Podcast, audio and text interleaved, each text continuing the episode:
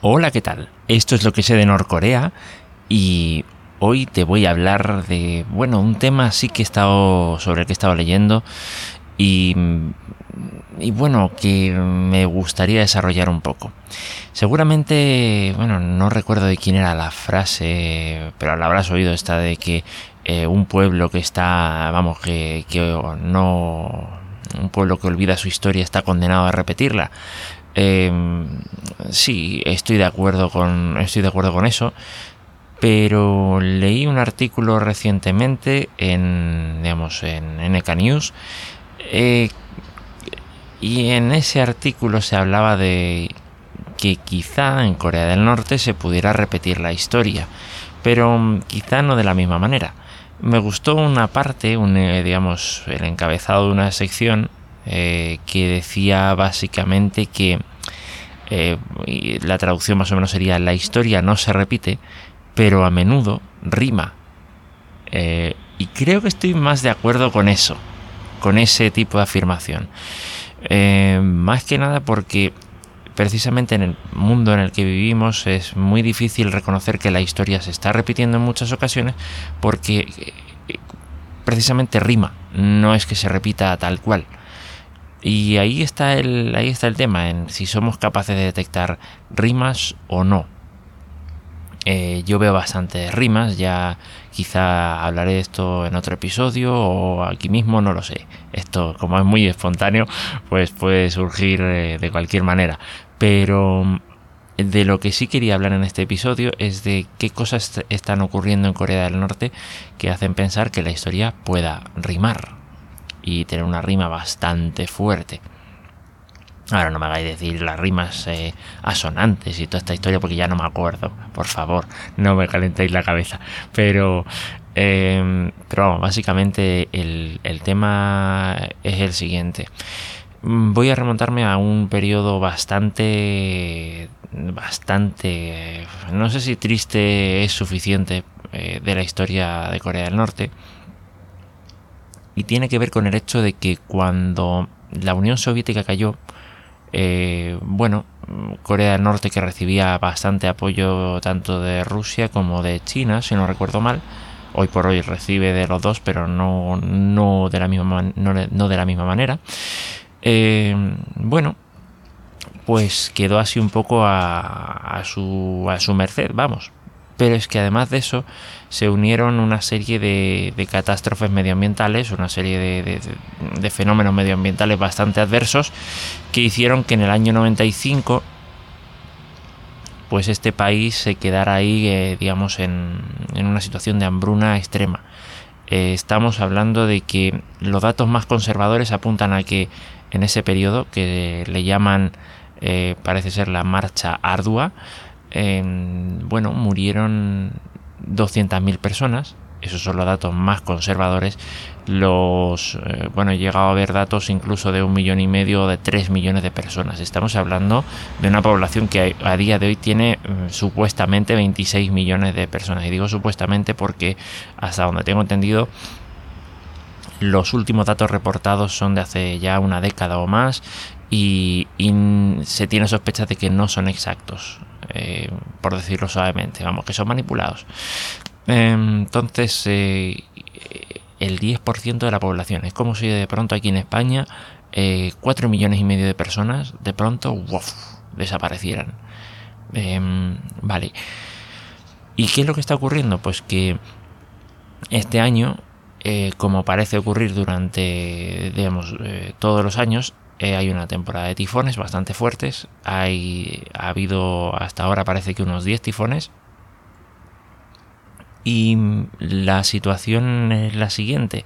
Corea del Norte desde enero cerró sus fronteras. Eh, vamos, totalmente o casi totalmente con cualquier interacción con el exterior. Eh, no, no se puede viajar ni siquiera como turista a Corea del Norte y todo esto por el, pues, te lo supondrás por el coronavirus, vamos. Em, entonces, ¿qué ocurre? A pesar de que Corea del Norte mm, afirma que no hay ni un caso de, de coronavirus, mm, en lo personal no me lo creo. ¿vale? Porque por poca que sea, sí que hay interacción con el exterior, sí que se sigue recibiendo algo de, de material de fuera y entonces, pues bueno, cualquiera de fuera podría contaminar. Ahora, también la pregunta es, hasta el momento en el que se cerró la frontera, ¿qué, qué tanto, qué tanta interacción con el exterior, con el exterior hubo?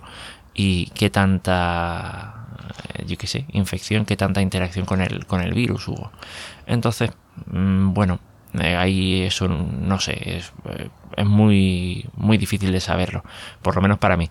lo que sí, lo que sí, digamos, tengo así un poco más claro y por lo que estuve viendo en este artículo es que hay muchos números, hay muchas posibilidades de que, bueno, Em, a ver, la situación habitual de Corea es que cuando, cuando, cuando está en una situación crítica pida ayuda del exterior, ¿vale? De hecho, eh, eh, no sé, me da la sensación de que hasta desde fuera, desde aquí, se espera que eso ocurra para ofrecer ayuda y algo más. Ese algo más estamos hablando de, pues de alguna forma influir para cambiar las cosas de alguna manera en el país. Bueno, este no parece ser el caso en esta ocasión y la pregunta es qué es lo que va a ocurrir.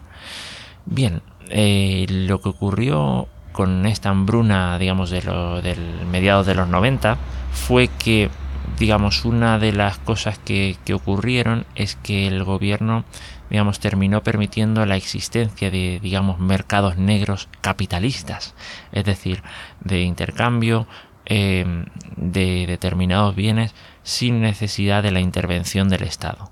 ¿Vale? Eh, bien, esto, mm, en fin, cualquiera podría decir eso, no, lo sé, puedes decir que sí que ocurre o que no ha ocurrido. Bueno, yo te invito a que mires un documental que ah, por lo menos a mí me dejó bastante, bastante, claro, bastante claro el asunto.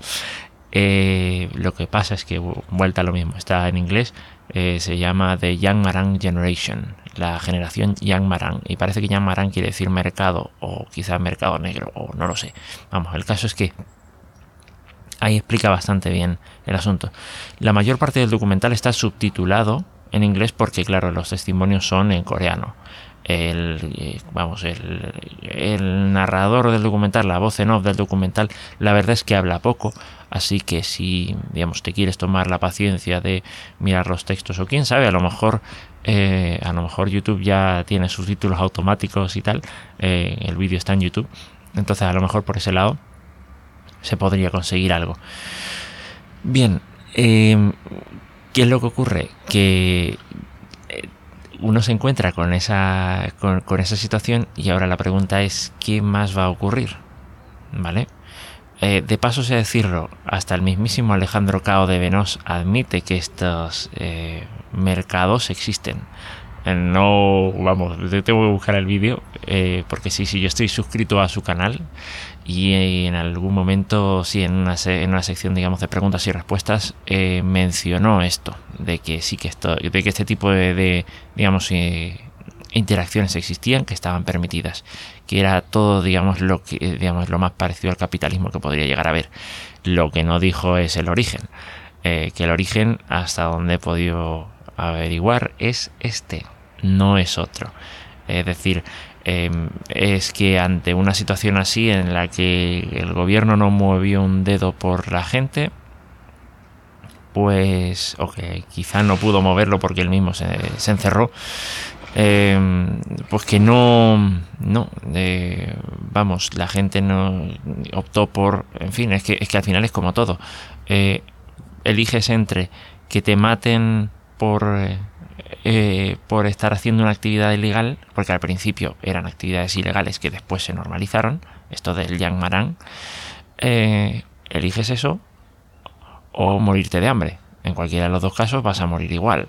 Eh, quiero decir, mm, eliges la de menor resistencia y evidentemente yo pienso que por mucho control que haya en el país tienes más posibilidades de morirte de hambre dentro de dos días que de morirte, de, morirte fusilado o morir en un campo de, concentración, eh, en, yo qué sé, vete a saber cuando te pillen. Entonces, pues, hombre, joder, en una situación así, pues eh, tal, ¿qué es lo que va a ocurrir ahora? Eh, hay quien opina que, que esto podría conducir al colapso de Corea del Norte. Em, se cree que ya esa situación de, los, de mediados de los 90 pudo conducir a, ese, a ese colapso. Eh, concretamente esto lo estoy sacando, digamos, el, este tipo de, conclusiones o ese tipo de tal, lo estoy sacando de un podcast que eh, agradezco a Hermes, que bueno, es un participante del grupo que, está ahí en Telegram eh, y que encontró un feed de, un podcast que se llama Más cerca de Norcorea, perdón, Más cerca de Corea del Norte, que está en iVoox. Voy a ver si puedo dejar el, enlace en la descripción. Em, pero ya digo, es, es eso, ¿no? Eh, me quedo con esa frase. La historia no se repite, eh, pero con frecuencia rima, o a menudo rima. Eh, y ahí, ahí yo creo que tendríamos que mirar qué cosas están rimando en nuestra historia actualmente y, y ver qué se puede hacer para, para que, no sé, que la, que la rima no se note tanto. Joder. Eh, en fin, mm, voy a dejarlo por aquí porque creo que ya he alargado bastante el asunto. No quiero hacer esto demasiado largo, pero bueno, ya eh, creo que, bueno, he estado escuchando últimamente Guerra 3, lo, estoy escuchando de nuevo. Y, bueno, yo creo que de ahí voy a tomar varias ideas para ir hablando aquí de varias cosas. Eh, y mm, decir si, bueno, si lo que se está poniendo en Guerra 3 es más o menos fantástico, más o menos ficción y tal. Mm, eh, no voy a adelantar resultados de momento. Eh, llevo reescuchado los primeros, creo que son seis episodios de la primera temporada.